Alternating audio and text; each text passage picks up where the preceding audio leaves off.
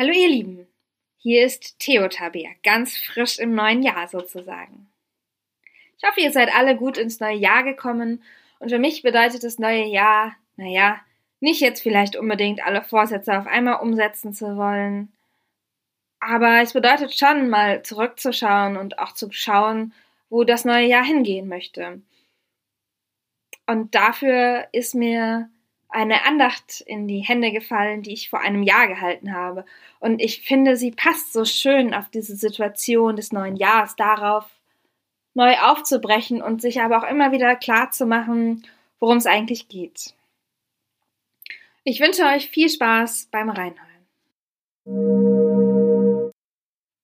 Die Lampenschirme sind schon abgehängt. Eine entkleidete Glühbirne leuchtet unermüdlich, und ihr Licht ist mit einem Mal ganz schön hell. Das Zimmer ist leer. Es liegt hier nur noch eine Matratze mit Bettzeug, um die letzte Nacht verbringen zu können. Hier in der alten Wohnung.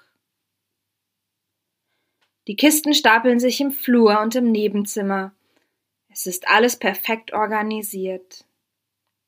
Morgen um fünf Uhr kommt der Umzugswagen. Die neue Wohnung ist schön. Sie weiß es aber nicht genau. Es gab nämlich keine Zeit für eine Besichtigung. Aber eine Freundin war dort und hat Bilder geschickt.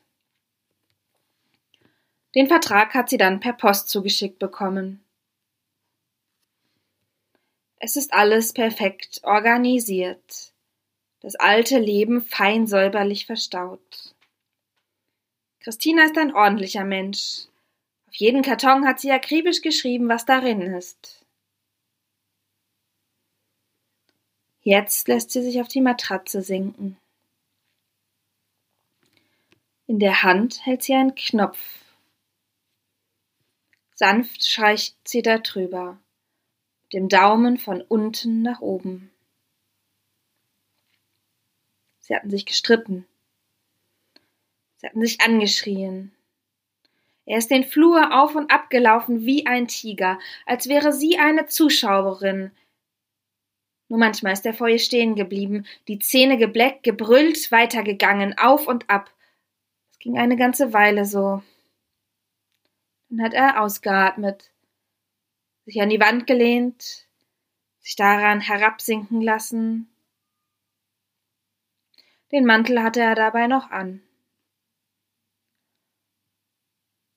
Es kann so nicht weitergehen, sagt Ferdinand. Ich weiß, flüstert Christina. Er ist gegangen, hat die Tür sanft ins Schloss gelegt, als wolle er niemanden wecken. Das ist jetzt keine fünf Tage her. Sie hat den Knopf von seinem Mantel im Flur gefunden. Christina konnte sich nicht erinnern, dass er abgesprungen oder heruntergefallen ist. Naja, das hätte sie doch gemerkt, oder? Und doch lag der Knopf in einer Ecke des Flurs, vermutlich die ganzen fünf Tage über.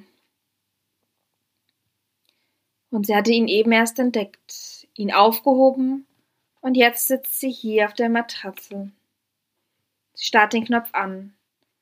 Sie stellt sich Ferdinand vor und diesen albernen Trenchcoat, den er mal getragen hatte, als würde er denken, er sei ein Spion. Dazu wollte er noch einen passenden Klapphut haben. Na, wie gut, dass ihn wenigstens davon abhalten konnte. Na, wie schön. Den kann er sich dann ja jetzt endlich kaufen, wo Schluss ist. Warme, wohlige Wut steigt in ihr auf, und sie hat sich an diese Wut gewöhnt. Irgendwie ist die Wut ihr vertraut. Nicht angenehm, aber irgendwie, naja, normal eben. Oh je. Sie legt das Gesicht in die offenen Hände. Naja, so kann es wirklich nicht weitergehen, denkt sie. Der Knopf gleitet aus ihren Fingern. Klick. Macht es.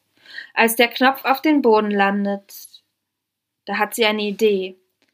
Sie lächelt und springt auf, nimmt den Knopf und läuft in den Flur, legt ihn ganz oben auf den Turm mit den Kisten. Da soll er jetzt liegen bleiben, entscheidet sie. Dann nimmt sie die Jacke, die sie für morgen zurechtgelegt hat, die grüne mit dem Kunstfellkragen. Ach, die hat sie immer so gerne getragen. Jetzt zieht sie einen Knopf ab von der Jacke und legt sich schlafen. Sie einschläft, lächelt sie immer noch, hält den Knopf von ihrer grünen Jacke in der Hand, hält ihn noch in der Hand, als um fünf Uhr morgens das Umzugunternehmen klingelt. Ein warmes, wohliges Gefühl. Keine Wut, nein, es ist etwas anderes, es ist es ist ein neues Gefühl. Jetzt geht alles sehr schnell. Sie verlässt die Wohnung, schmeißt die Tür hinter sich zu, hüpft in den Umzugswagen kann losgehen. Äh, aber also, wir haben noch gar nicht die Möbel eingeladen und äh. Die Frau vom Umzugsunternehmen mustert Christina. Die hat ja nicht mal eine Jacke an. Doch wir haben alles, alles dabei. Christina grinst. Sie hat den Knopf von ihrer grünen Jacke in der Hand. Fahren wir los.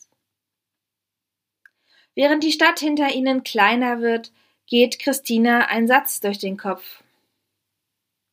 Tragt keinen Geldbeutel bei euch, keine Tasche, keine Schuhe und grüßt niemanden auf der Straße. Und genauso hält es Christina auch. Sie grüßt niemanden und hat keine Tasche dabei.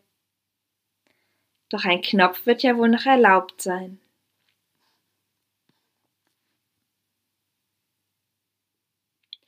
Im Evangelium nach Lukas im zehnten Kapitel steht überliefert, was Jesus seinen Jüngern und Jüngerinnen mit auf den Weg gegeben haben soll. Diese Rede hat für mich viel mit dem Auftrag zu tun, dem Auftrag, wie ich ihn verstehe, wie ich ihn für die Kirche angetreten habe. Und wenn ich diese Rede lese, dann erinnere ich mich immer daran, wie es sich angefühlt hat, anzufangen vor mehr als einem Jahr im Vikariat, diese Ausbildung, anzufangen für die Kirche zu arbeiten, öffentlich zu predigen, Seelsorge zu machen. Ich möchte euch diesen Auftrag einmal vorlesen. Geht hin, siehe, ich sende euch wie Lämmer mitten unter die Wölfe. Tragt keinen Geldbeutel bei euch, keine Schuhe, keine Tasche und grüßt niemanden auf der Straße. Wenn ihr in ein Haus kommt, sprecht zuerst, Friede sei diesem Haus. Wenn er dort ein Kind des Friedens ist, so wird euer Friede auf ihm ruhen. Wenn aber nicht, so wird sich euer Friede wieder zu euch wenden. In demselben Haus aber bleibt, esst und trinkt, was man euch gibt, denn ein Arbeiter ist seines Lohnes wert. Ihr sollt nicht von einem Haus zum anderen gehen. Und wenn ihr in eine Stadt kommt und sie euch aufnehmen, dann esst, was euch vorgesetzt wird, heilt Kranke, die dort sind, und sagt ihnen, das Reich Gottes ist nahe zu euch gekommen. Wenn ihr aber in eine Stadt kommt und sie euch nicht aufnehmen, so geht hinaus auf ihre Straßen und sprecht, auch den Staub aus eurer Stadt, der sich an unsere Füße gehängt hat, schütteln wir ab. Für mich bedeutet das und für meinen Dienst, dass ich dahin gehe, wo ich gebraucht werde, und dass ich weitergehe, wo ich merke, dass ich nichts ausrichten kann. Und für mich bedeutet diese Rede auch einen Aufbruch. Es bedeutet, etwas hinter sich zu lassen und etwas anderes mitzunehmen. Und nun zum neuen Jahr wünsche ich euch allen einen tollen Aufbruch. Ich weiß nicht, was für Ziele und Wünsche ihr für das neue Jahr habt, aber möge Segen darauf liegen wünsche euch einen tollen Aufbruch in eure Ziele und eure Träume, aber vor allem in das, was Gott mit euch vorhat. Und für mich steht fest, ich will in diesem neuen Jahr wieder aufbrechen. Ich will nicht müde werden, sondern ich will mich an den Auftrag erinnern. Ich will immer wieder neu anfangen, diesen Auftrag ernst zu nehmen. Ich nehme nicht alles mit. Ich lasse auch etwas zurück aber ich nehme etwas sehr Wichtiges mit, das mich immer begleiten wird.